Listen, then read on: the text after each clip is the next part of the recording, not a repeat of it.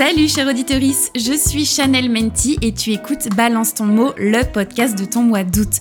Pendant 31 jours, je vais définir 31 mots ou expressions issus du vocabulaire féministe. Et au livre sur le bretzel, je fais matcher à chaque fois une reco culturelle. Livres, séries, BD, films, musique, documentaire, de quoi occuper tes longues soirées caniculaires. Installe-toi bien confortablement sur ton transat ou ton strapontin de métro et c'est parti pour 5 minutes de féminisme à la sauce pop culture.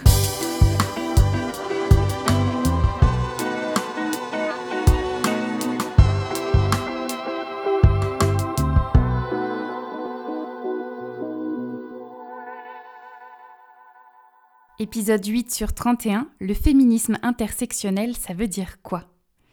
Aujourd'hui, on va parler du concept qui relie Beyoncé à Emma Watson, un mélange entre l'épisode 1 sur le féminisme et l'épisode 4 sur la sororité, une nouvelle forme de féminisme plus moderne et plus à l'écoute de la société, le féminisme intersectionnel.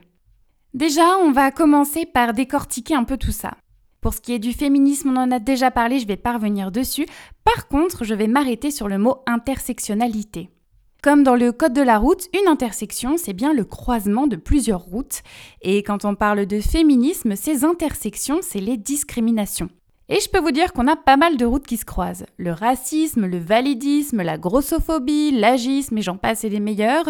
Donc le féminisme intersectionnel, c'est le fait de prendre en considération les problématiques liées au fait d'être une femme dans notre société patriarcale, plus les problématiques liées aux différentes discriminations, comme celle par exemple que je viens de citer. C'est quoi être une femme noire dans notre société? Une femme obèse, musulmane, âgée, LGBT, enfin vous avez compris l'idée quoi. Donc moi, par exemple, comme Emma Watson citait dans l'intro, on n'a qu'une seule oppression, celle d'être une femme.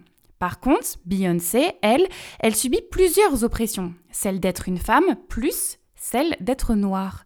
Le féminisme intersectionnel, c'est prendre le temps de se déconstruire pour intégrer et visibiliser les oppressions qui ne sont pas les nôtres et lutter ensemble pour avoir une société juste pour tout le monde. Au programme donc respect des individualités, mise en lumière des multiples oppressions et création de liens entre les femmes, parce que l'égalité doit être valable pour tout le monde.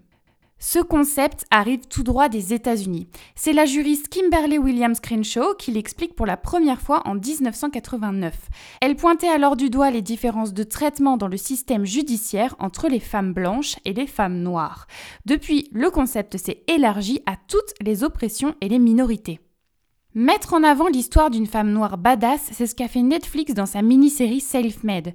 Inspirée de la vie de Madame C.J. Walker, on découvre sur quatre épisodes l'ascension de la première femme d'affaires afro-américaine à gagner le million. Les auteurs ont réussi à nous immerger dans l'Amérique des années 1900 où le racisme et la misogynie étaient ultra présents. Comme beaucoup de biopics, le rythme général est plutôt lent, mais le souci du détail est tel qu'on est tenu en haleine sur les quatre épisodes.